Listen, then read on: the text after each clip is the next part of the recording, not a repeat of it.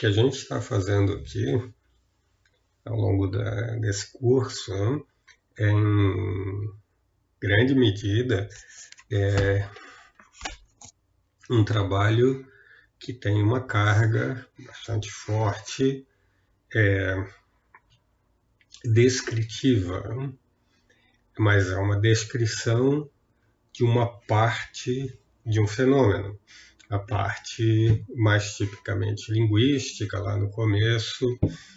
É, não é uma descrição completa de fenômenos, porque, por exemplo, num cenário de divisão de trabalho intelectual, é, de, de, investigação, como o nosso, é, uma divisão forçada pela, pela proliferação de objetos, pela é, é, proliferação é, é, de ferramentas para lidar com, com objetos, que exige mais e mais especialização, é, a gente entrega para psicologia, por exemplo, para a ciência cognitiva, ou sei lá, mas para sociologia, é, partes do trabalho. Então, é, tudo isso é só para dizer que, é, obviamente, um epistemólogo não está em posição é, absolutamente confortável no que diz respeito àqueles desafios da, da nossa vida cotidiana, da, da, das questões, é, em relação às questões epistemológicas do nosso dia a dia. Né? Então, por exemplo, é, eu estou tendo que lidar agora com gente, é, de certa maneira, no meu círculo de convivência, não tão dentro assim, mas no entorno, que tem defendido que o isolamento social, que foi estendido hoje aqui em Santa Catarina, é, aquela coisa toda, ele é um, um projeto da esquerda capitaneada pela China para é, é, controlar o mundo, resumidamente. Né? É, isso é uma declaração estranha, porque o nosso governador é, foi eleito pelo PSL. Né? É, que, como todo mundo sabe, é um típico partido assim, de esquerda, seja em qualquer sentido dessa, desse, desse termo. Né? E o problema é que, assim, né, lembrar esse tipo de evento é, é, encaminha uh, o interlocutor assim para passos ainda mais, digamos, exóticos, né? Assim, não, não, não, tá? O Trump não é de esquerda, mas ele é controlado pelas forças de esquerda nos Estados Unidos. Né? E aí a gente né, vai afundando no, no pântano das teorias da conspiração. Né? É, eu também não sei exatamente como eu desarmo essa bomba o tempo todo. Né? Eu não tenho uh, estratégia infalível para lidar com isso e queria muito ter. Né? Então, é, apesar disso ser em parte anedótico, é, é em parte só, né? porque acho que o que eu estou descrevendo assim, é, é, triste e acontece com pronto, é uma marionete da esquerda é, nesses termos. É, a gente lida com isso e é dramático, né? Isso afeta relações pessoais, tudo. É, e é, desligar aquilo, apertar os botões apropriados para lidar com cada um desses casos, etc. Acho que, acho que ninguém tem a fórmula e, e, é, e não é assim a epistemologia que vai te dizer qual é a fórmula, se existir alguma. Né? Muito provavelmente são as ciências cognitivas que estão em posição melhor do que a gente, etc. O que, que a gente está fazendo então aqui? Né? claro, a gente está falando sobre teoria da, da, da teoria do conhecimento aplicada, nesse caso, à teoria da uma, um, alguém que sofre de, de conspiração Nietzsche aguda. É, o que a gente está fazendo aqui é ter um certo tipo de vocabulário para poder avaliar certas, digamos, possibilidades de erro. Né? Em alguns casos, a gente supõe que o erro não é exatamente um erro de avaliação intelectual. A gente supõe que, um, em alguns casos, há um interesse de outra natureza, em outros casos, a gente supõe que é um tipo de disfunção cognitiva mais severa. É, é, ou seja, a gente pode é, ter ferramentas de avaliação que apontam para coisas diferentes. Né? Elas não necessariamente são excludentes o, o tempo todo. Né? Então, é, como eu disse, né, o que a gente quer aqui são certas ferramentas que se dão via vocabulário. Né? Por exemplo, aquela que tem, é, te chama a atenção para o esforço de se perguntar se seu, aquele interlocutor não sofre, por exemplo, de um vício intelectual é, mais localizado nos termos que, que, rapidamente a gente apresentou é, ontem. Né? Esse vocabulário, claro, não serve só para a teoria da, da conspiração, por exemplo, serve para pensar a educação, serve eventualmente para pensar junto com outras coisas, com outros vocabulários, com outros tipos de abordagem, uh, estratégias para educação, etc, etc e tal. Né? É, só para explorar um pouquinho esse ponto, que é um ponto que me interessa, assim, né? Vejam, é, é, eu costumo é, é, criticar cuidado com a palavra, ela fica muito pesada, né? muito mais no sentido de discutir do que apontar um, um dedo ou apontar, jogar a culpa sobre professora, sobre escola, né? que frequentemente estão, estão é, funcionando dentro de condições que não são é, estabelecidas pelos professores e às vezes pelas próprias escolas.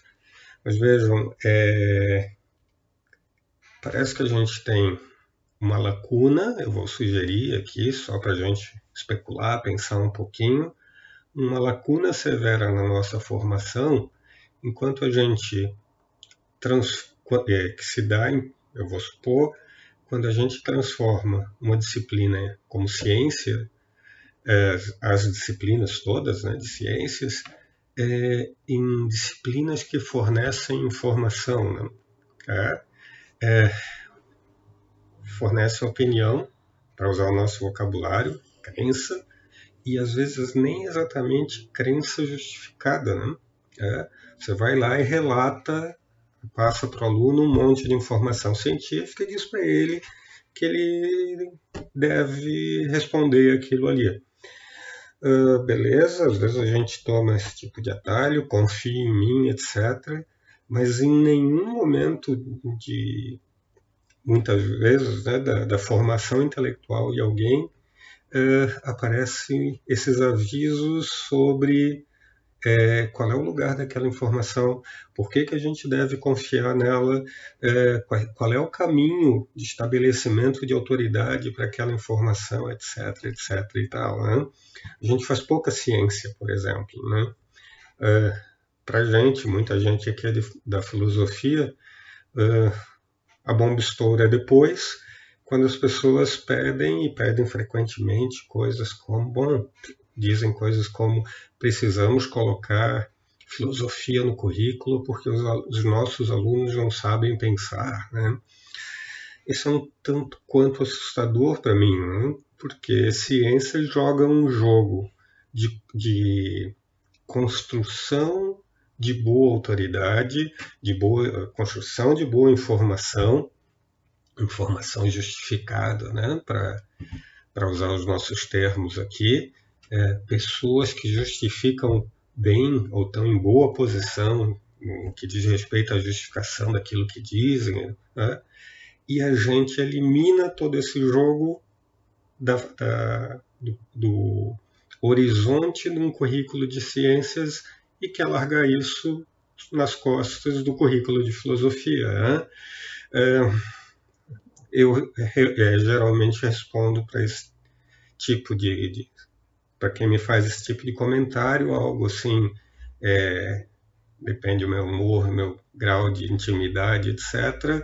Quando é um amigo e eu estou bem humorado, eu dou uma banana e digo bom, né? Talvez o problema não seja só meu, não joga nas minhas costas. Né? Em ambientes mais formais, talvez eu tenha que lembrar que isso não é uma tarefa da filosofia apenas, né? É uma tarefa da escola, né? de todas as disciplinas, né? ou pelo menos uma boa parte delas, né? Aprender a construir, aprender, preparar a gente para entender é, os processos mais e mais sofisticados em ambientes sociais, científicos, etc., é, os processos que posicionam, já vou trazer para a nossa discussão de hoje, posicionam uma ideia ou alguém como fonte boa, fonte ruim, etc. e tal, é, é, de um tipo de informação. Né? A gente pensa muito pouco sobre isso. Né? Aí, cientistas e às vezes filósofos, né? a gente também joga esse jogo, uh, são olhados como é, é, indivíduos que merecem uh, de saída ou não merecem de saída uh, posição de autoridade, o que não é o caso. Tá? Não são cientistas que têm que, que, que, merecem de saída alguma posição de autoridade. Não são filósofos que merecem de saída alguma posição de autoridade. É a comunidade científica que merece uma posição de autoridade, ou a comunidade dos filósofos, etc., numa determinada área, porque, dada a suposição de que ela avaliou muito bem uma determinada tese, que ela foi cuidadosa ao avaliar a tese, que ela considerou as objeções à tese, etc, etc e tal, né? A gente confia, como tem insistido, em boa investigação, a gente não confia exatamente em pessoas, né? Pelo menos para esses cenários mais sofisticados em que a gente está despessoalizando a fonte de, de informação, né? Lembrem, é, em algum momento lá atrás eu disse, olha, é, a gente não devia confiar na ciência, né? a gente não devia confiar nos cientistas, né? a gente devia confiar em processos de investigação bem feitos. É, são coisas diferentes, né? e às vezes a gente esquece que são coisas diferentes. Mas, bom, é, como eu disse, eu ia deixar um gancho assim, para o ponto de hoje, que eu anunciei lá, como é, preconceito e, e, e é, conhecimento e preconceito. É, lembrei dos, li dos, livros da Jane Austen, né? Orgulho preconce e, e, Preconceito, aqui é conhecimento e preconceito. É, e eu vou partir então de dois pontos para chegar nessa discussão mais específica, tá? Essa discussão ela tem uma origem bem estabelecida assim na discussão contemporânea.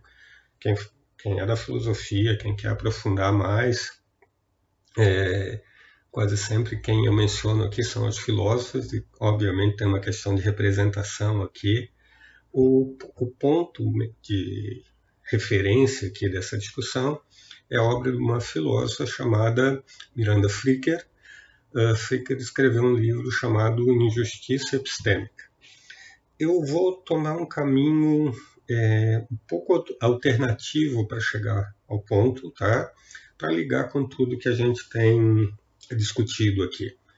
O primeiro, o primeiro ponto de apoio, então, esse primeiro caminho de chegada é, para o ponto, é, é um que, assim, a Fricker também usa de, de certa maneira, que eu não vou ficar preso aos detalhes nem da, da estratégia dela e não, e, e, não vou estar preocupado em reproduzir a estratégia dela, tá? Fica muito acadêmico aqui. Lembrem, a gente tem conversado aqui, eu usei esse tipo de expressão hoje, sobre preocupações é, da vida prática da, é, com a qualidade da informação com qual a gente lida. Né? Lembre, informação aqui remete para aquilo que a gente lê no jornal, remete para a declaração dos nossos pais, a declaração do vizinho sobre uh, quem derrubou a lata de lixo ali na esquina, uh, informação sobre assuntos mais diversos, sobre o passado, sobre o presente, sobre o futuro, etc. E tal. A gente está preocupado em ter informação de boa qualidade, em evitar informação de má qualidade. A gente estabeleceu um vocabulário para pensar melhor é, sobre isso, né? É, e no último passo da construção desse vocabulário aqui, a gente colocou algumas noções um pouco mais sofisticadas, tentando explicar um pouco melhor esses processos intelectuais ou processos sociais envolvidos na construção de boa informação ou na circulação de boa informação. Esse último é, tipo de vocabulário era o vocabulário das virtudes e vícios intelectuais. Bom, é, independente do vocabulário que a gente vai usar, foquem nesse fenômeno que eu estou supondo básico aqui, que não é filosófico, tá? É, que é a preocupação com a qualidade da informação. Mas ela não é a nossa única preocupação, né? Há outras e eu vou destacar pelo menos mais uma, né? É, a gente não quer só produzir informação a gente, é, a gente, de boa qualidade. A gente quer também que essa, essa informação, que a informação produzida, circule amplamente. Né? Então a gente tem dois fenômenos, um de produção e um de circulação de informação. Uh, notem, uh, só para separar de modo bem bobo os dois fenômenos, é, eventualmente a gente pode ter alguém é, que concentra todas as informações é, sobre o universo, por exemplo, uma entidade quase onisciente, alguma coisa assim. Uh, se essa informação não circular, uh, uh, ela é de pouco valor para a gente aqui, né, que não recebe informação. Bom, vamos pegar esses dois fenômenos e olhar os dois fenômenos a partir de algumas coisas básicas. Então, a gente já falou aqui é, tipicamente, né? frequentemente, quando a gente fala de conhecimento, a gente pensa nos cientistas e blá blá blá, coisas sofisticadas, ah, o conhecimento das coisas mais é, tênues, mais sutis do, ambiente ou das ideias, é, só que a gente não pode esquecer que a maior parte da nossa vida, não sei se é a maior, mas grande parte da nossa vida, é organizada por informação produzida uh, de modo muito simples, de modo que não exige atividade científica nem nada disso. Uh, se construiu uh,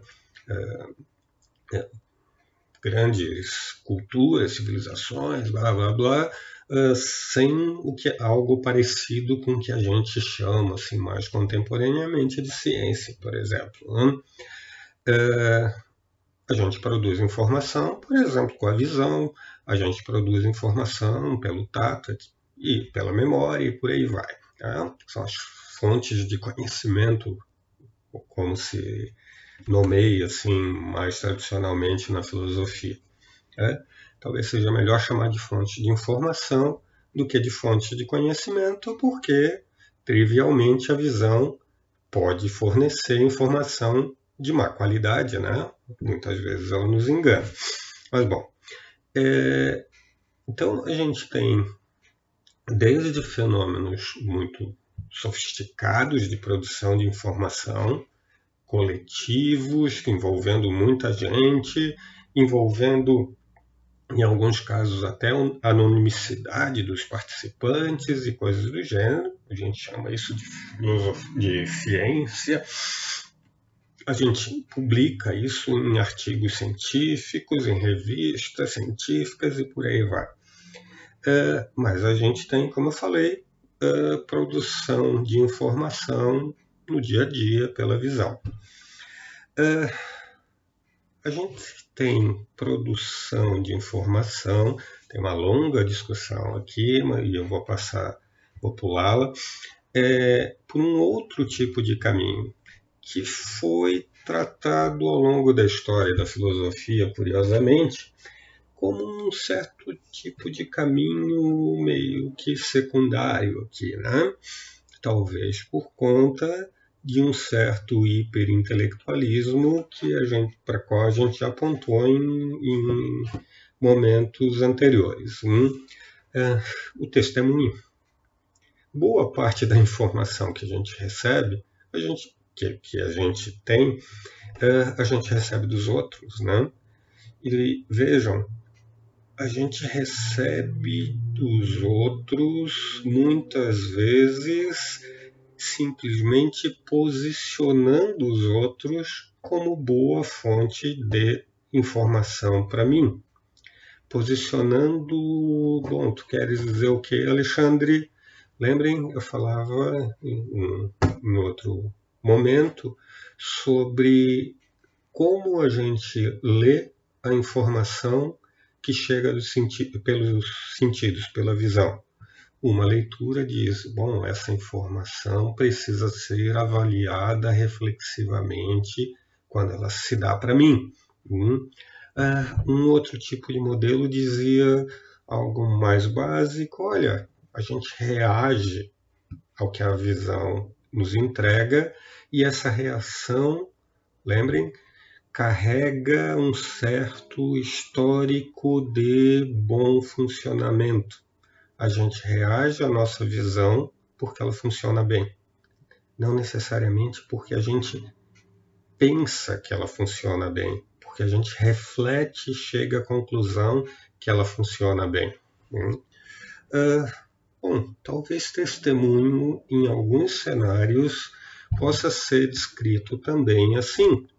Lembrem, é, vocês aceitavam as informações vindas dos pais de vocês quando vocês eram crianças, é, não porque vocês avaliavam aquela fonte de informação, mas sim porque vocês reagiam àquela fonte de informação.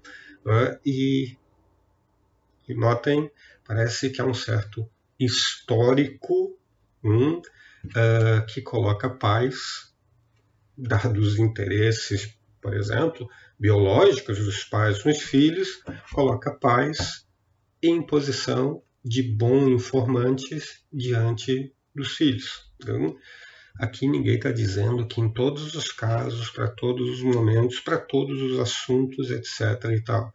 A gente está lembrando que, vamos supor que isso é um testemunho, como a gente chama, e testemunho aqui é eu te entregar uma certa informação, não tem nada de religioso, qualquer coisa aqui na palavra testemunho. Né?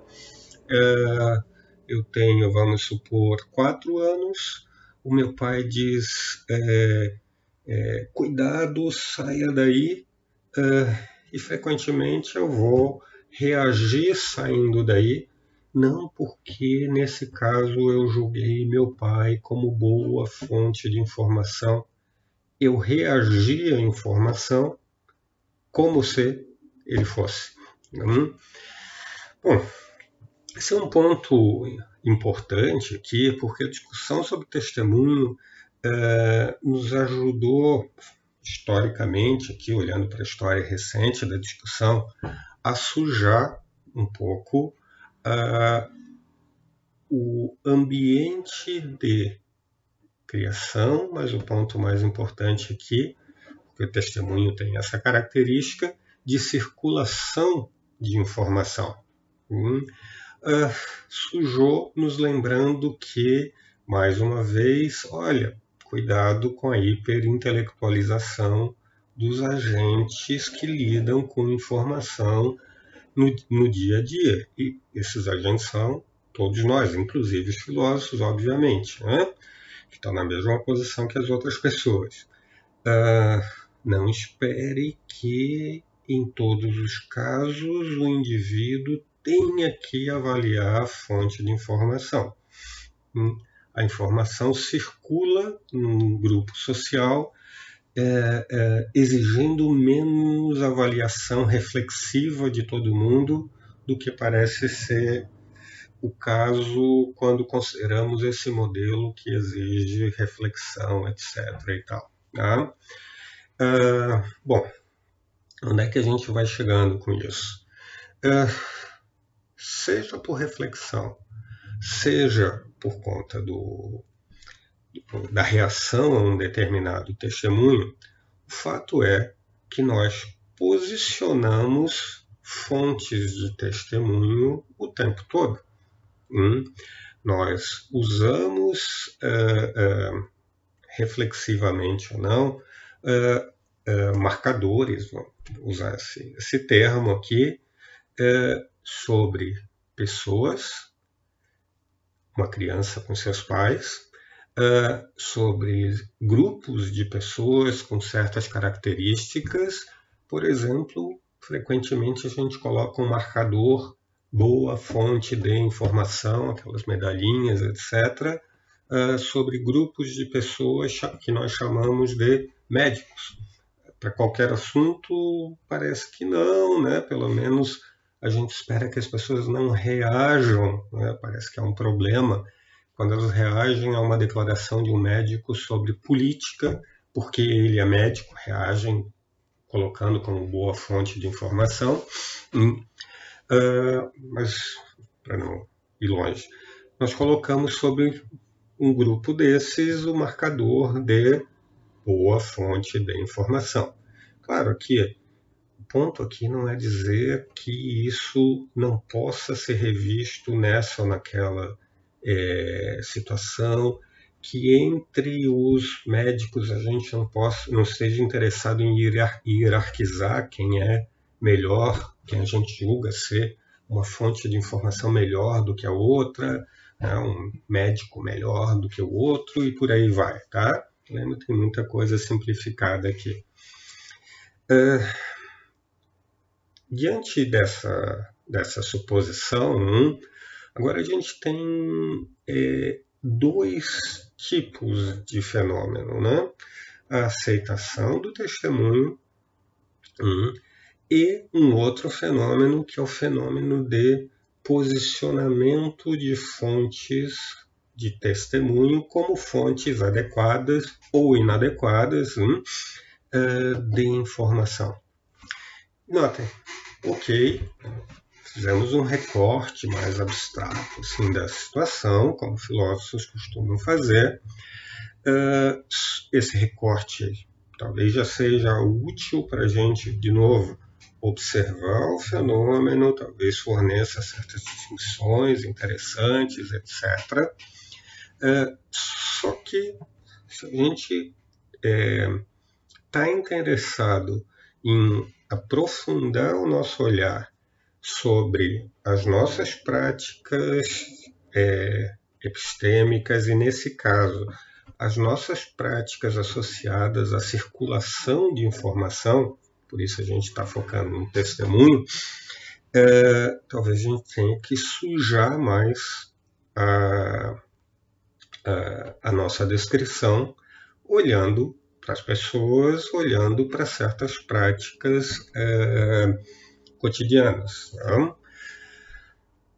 O ponto da Miranda Fricker né, no movimento, e ela disse: Olha, eu estou interessado não exatamente no modelo abstrato, eu estou interessado num modelo que aponte para questões encarnadas nas nossas práticas sociais. Hum? Uh, o ponto da, da, da Miranda Fricker aqui é exatamente o a questão desses posicionamentos de testemunho, a atribuição de crédito a alguém, crédito intelectual aqui. Hum? No modelo ideal, no modelo mais idealizado, lembrem, a gente avalia o testemunho, a gente pede que quem nos dá o testemunho ofereça as fontes que sustentam, em última instância, que fornecem justificação para aquele testemunho, a gente é capaz de entender os processos aqui, etc. Uh, ah, e por aí vai. O problema, lembrem, é que muito provavelmente essa descrição é excessivamente idealizada, muitas vezes a gente não faz assim, muitas vezes a gente não está em condições de é, fazer esse trabalho, a gente não tem tempo para acompanhar essas cadeias de é, construção, de sustentação de uma dada informação que a gente está recebendo por testemunho. A gente, como falava, muitas vezes reage e reage por conta de um certo mecanismo, vamos lá, não é o caso aqui de discutir de onde ele vem, um certo mecanismo de atribuição de crédito ao indivíduo que talvez seja assim mais é, menos reflexivo do que a gente supõe. Mas lembrem, essa não é a nossa questão aqui. Desculpem, gente. Uh, bom, no modelo idealizado, então, eu consigo avaliar, eu consigo justificar para mim mesmo, enquanto alguém que recebe o testemunho, uh, por que, que eu estou atribuindo crédito em tal nível àquela fonte de informação. Hum. Uh, um modelo mais real, talvez a gente, a sugestão aqui, né? Talvez a gente frequentemente é, reaja ao testemunho e posicione a fonte do testemunho nesse ou naquele lugar, considerando elementos que não estão entrando na nossa avaliação que na nossa é, que não entrariam naquela avaliação é, feita reflexivamente de maneira idealizada, etc, etc e tal. Uh, que elementos são esses? A Freire está tá interessada em olhar para um tipo de elemento, é, desses que parecem muito frequentemente às vezes, inclusive de maneira não reflexiva, tá? é nos levar a posicionar mal a fonte de uma certa fonte de informação. Esse elemento é o preconceito. Hum. Uh, notem o, a, a, discussão que a gente está fazendo aqui. Né? A gente está falando sobre algo que aponta para um tipo de procedimento inadequado. A Fricker vai usar aqui um vocabulário que todo mundo conhece. Ah, ela vai dizer, vai sugerir aqui que a gente que que nesse caso esse tipo de avaliação, esse tipo de reação à posição de, que a gente está dando, esse tipo de reação que nos leva a posicionar aqui ou ali uma certa fonte de informação, essa reação inadequada aqui, né, uh, deve ser descrita em termos do termo, no caso dela aqui, uh, injustiça. A gente está cometendo aqui, a gente está realizando uma avaliação que é injusta. Bom, alguém poderia discutir se esse é o termo apropriado, etc. e tal. De novo, a briga não é pelo termo, o ponto aqui é entender o tipo de avaliação, o tipo de injustiça, usando o termo, eh, que a gente está tá cometendo aqui. Né? Talvez usar o termo injustiça aqui seja interessante para a gente notar um lado epistêmico do preconceito uh, que parece ser diferente do lado moral do preconceito. Quando a gente fala de injustiça direciona, uh, uh, a gente avalia como injusto algo que envolve uma pessoa negra, por, por exemplo, ou uma mulher. Pensa em qualquer vítima comum de, de de preconceito mais generalizado numa determinada cultura. Hum? Uh, parece que, por exemplo, parece claro, vamos supor, que se eu sou preconceituoso em relação a pessoas negras, uh, a pessoa negra é vítima, de alguma maneira, da minha crença, ou da minha ação, ou sei lá o que. Hum? Uh, parece que eu causa nela um certo dano moral. Uh, ok, a gente não está falando desse dano moral, a gente está falando de danos epistêmicos, né?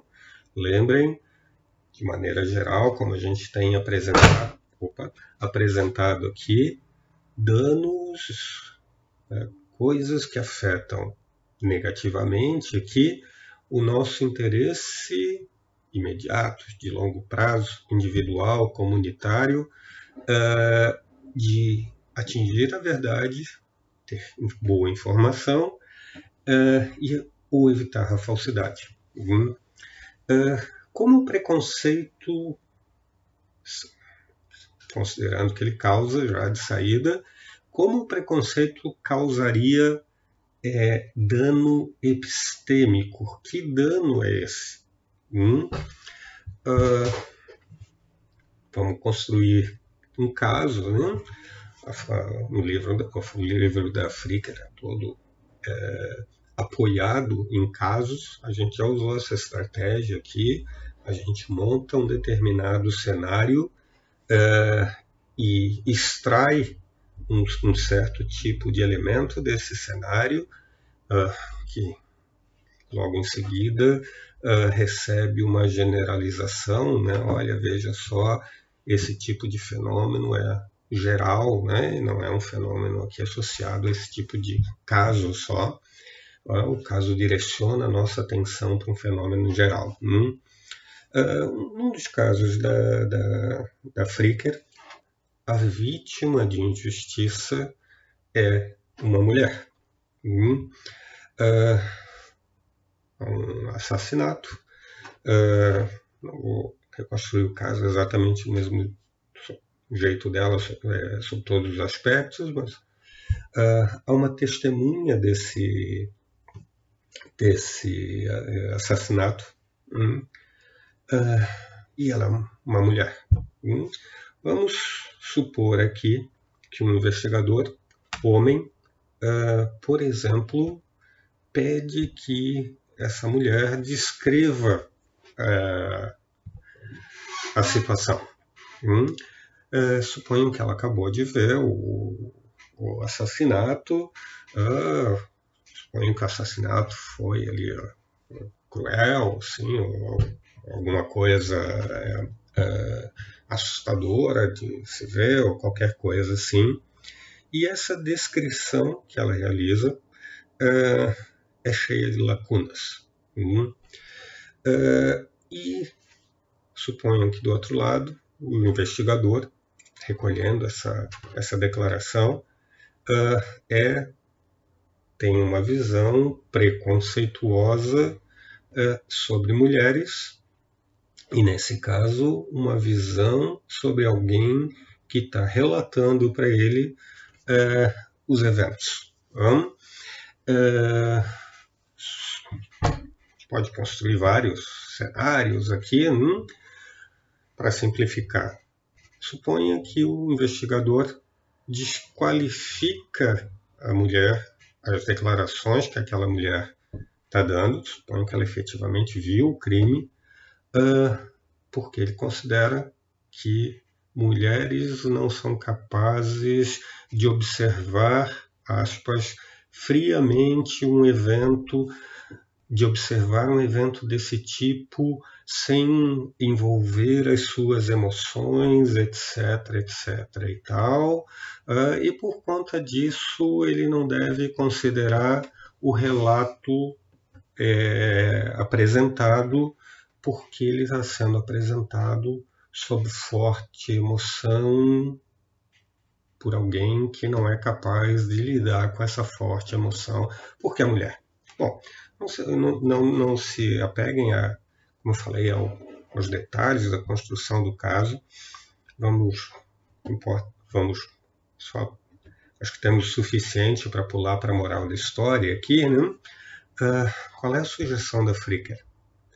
Informação de boa qualidade, que alguém que estava presente, que viu os fenômenos, suponha que seja a única testemunha ou alguma coisa assim, é retirada, do, nesse caso, do processo de investigação, porque a fonte, a fonte dessa informação está sendo desqualificada não por conta de algum evento uh, que poderia, de fato, é, impactar a, a qualidade da, da, informação.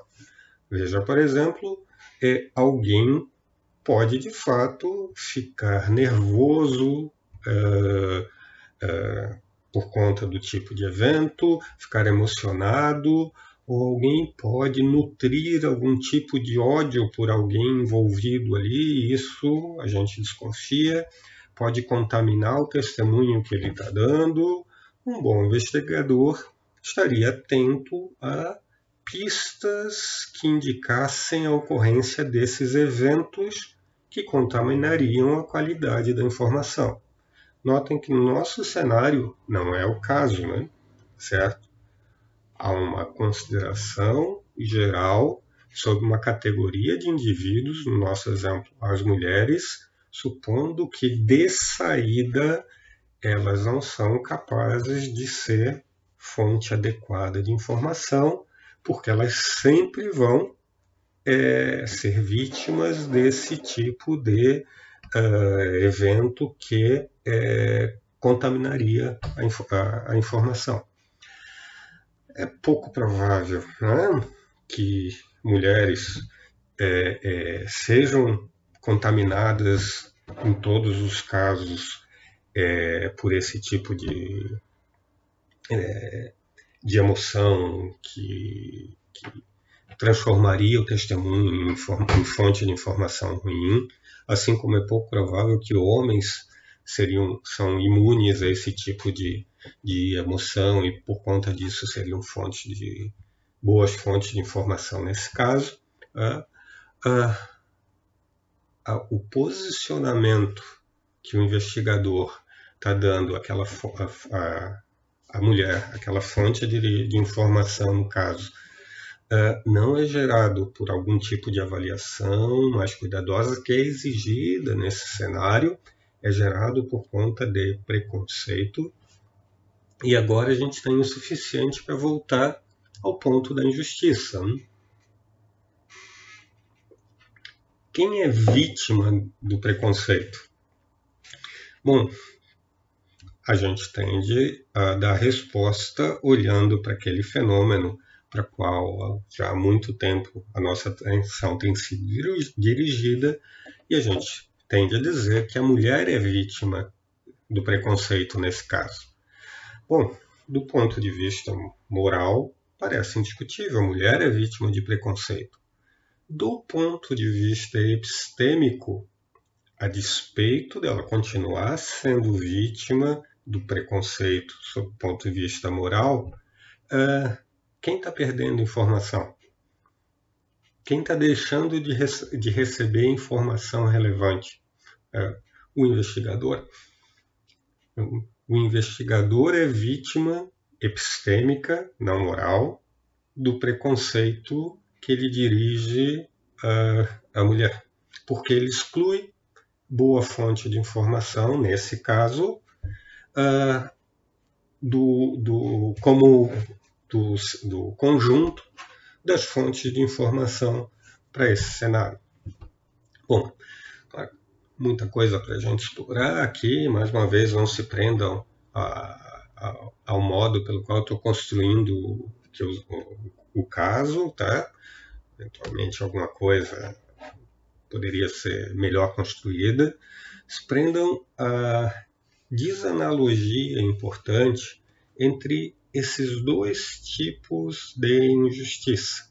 Uma injustiça que parece estar no campo do moral, algo que fere a pessoa, a dignidade da pessoa, e um outro tipo de injustiça que fere ou não é vocabulário da Fricker, mas um termo que a gente vem usando aqui há tempo, que fere o processo de investigação.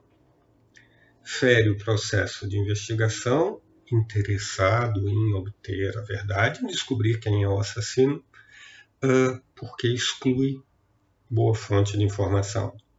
É claro que os dois tipos de preconceito não são excludentes. Né?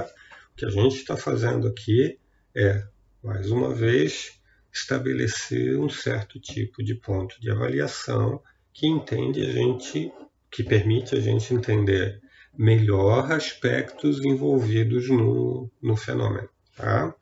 Então, para a gente não perder, né?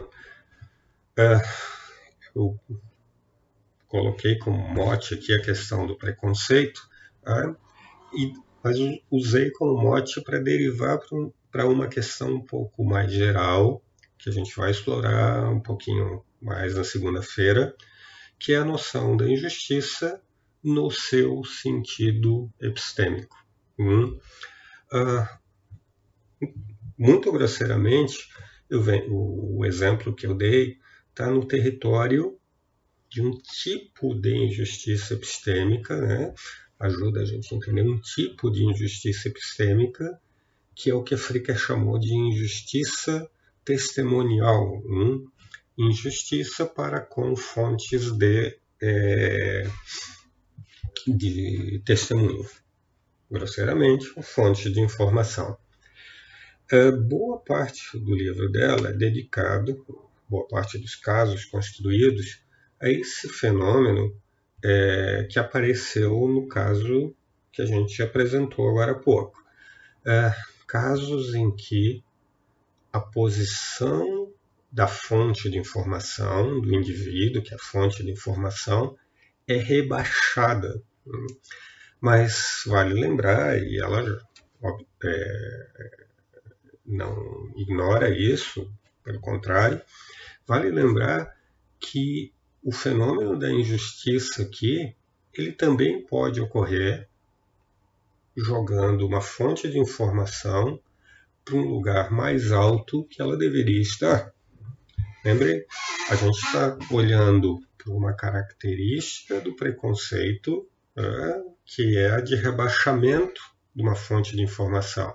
Mas preconceito pode também ser usado para preconceito. A gente tipicamente associa a noção de preconceito a, a, ao rebaixamento, né? mas vamos supor aqui, uh, muitas vezes ele promove posicionamento inadequado de alguém. Hein?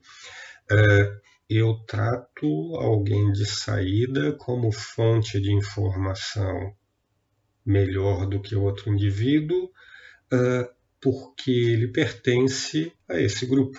Uh, assim como o preconceito, uh, em muitos casos, hum, e aí a gente tem mais e mais bibliografia feminista que vai apontar cenários, situações e modos pelos quais esses rebaixamentos se deram e se dão, certamente, uh, ao longo da história da, da humanidade.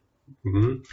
Uh, eles, mas, por outro lado, para não perder, é, eles promovem também né, posicionamento inadequado para cima. Uhum.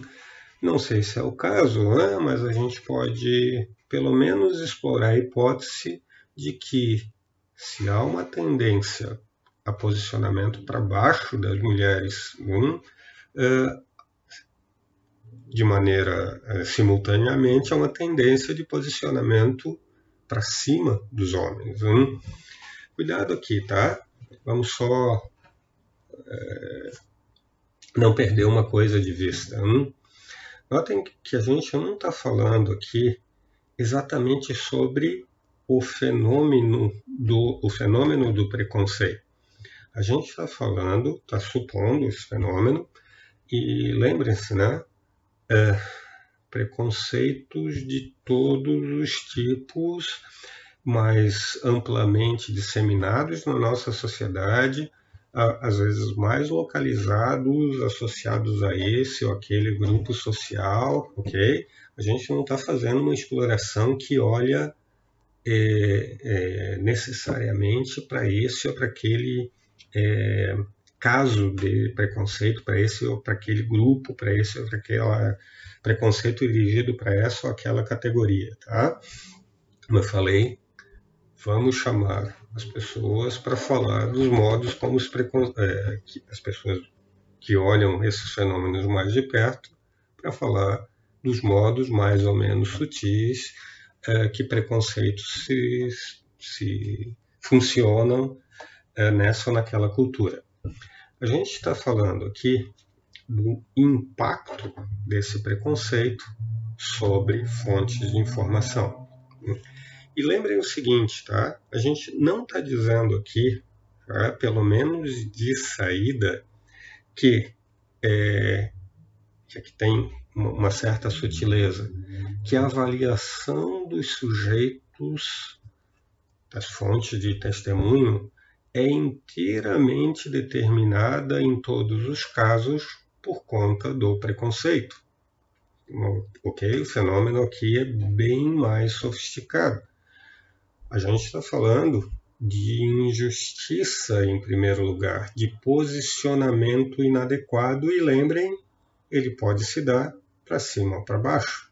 Ok? É, o ponto aqui é, sempre exige a gente olhar para uma certa, um, um, um, certo pano de fundo que, em alguma medida, é idealizado, mas nos ajuda a fazer perguntas que não podem deixar de ser feitas. Um é, ok, estou diminuindo a posição de alguém, tá? E eu tenho um histórico de diminuição da posição de indivíduos que são daquele, daquele grupo. Quer dizer necessariamente que, nesse caso, a diminuição da posição de alguém foi feita inadequadamente?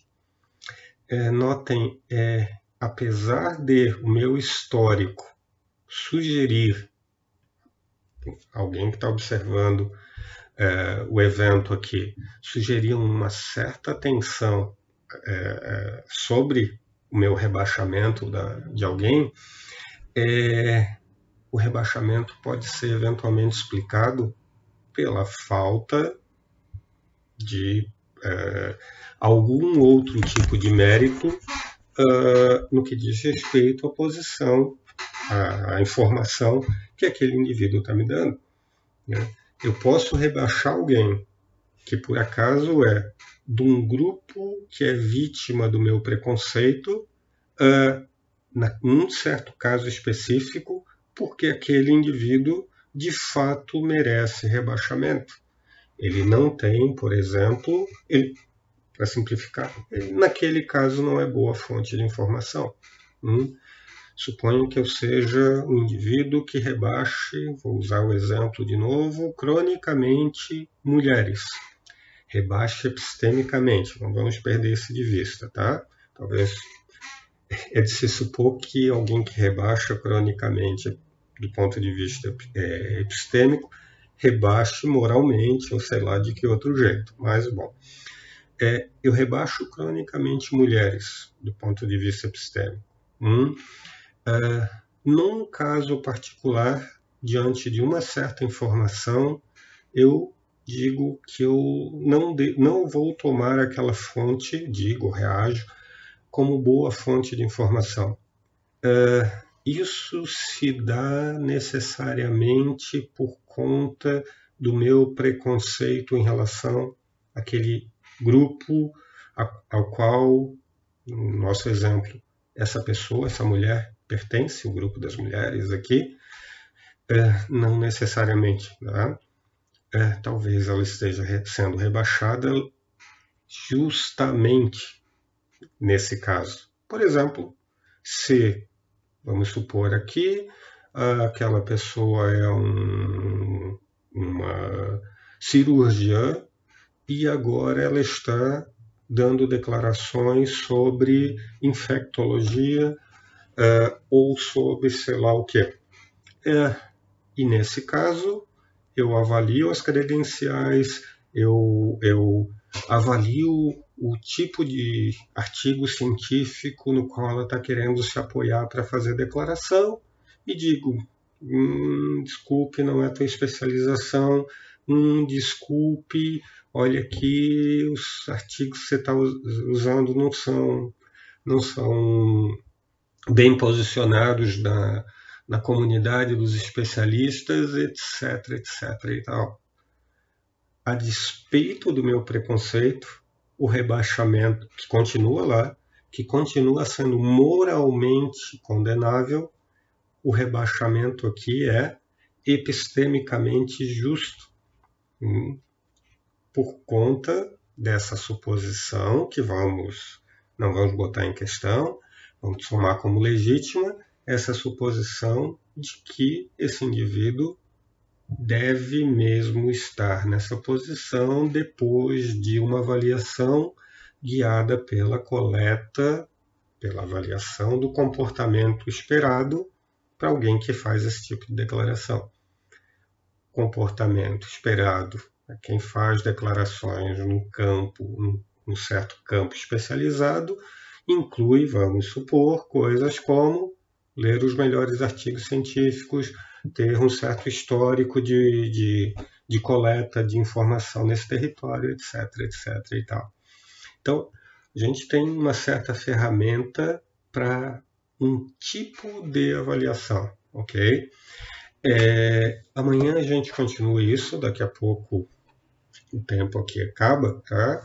Amanhã não, amanhã é domingo, segunda-feira, é, e a gente explora então tipos, outros tipos dessa injustiça e explora um pouquinho outras, é, outro, é, algumas outras questões de detalhe nessa, é, em relação a esse território, tá? Só para deixar o gancho, sim, né? É, opa, tenho 30 segundos, não vou deixar gancho nenhum. O Instagram já me avisou aqui. Gente, se cuidem, é, descansem, né? não tenho tudo em ordem para enfrentar o, o caos. Se tudo correr bem, nos vemos segunda-feira, tá? abraço a todos.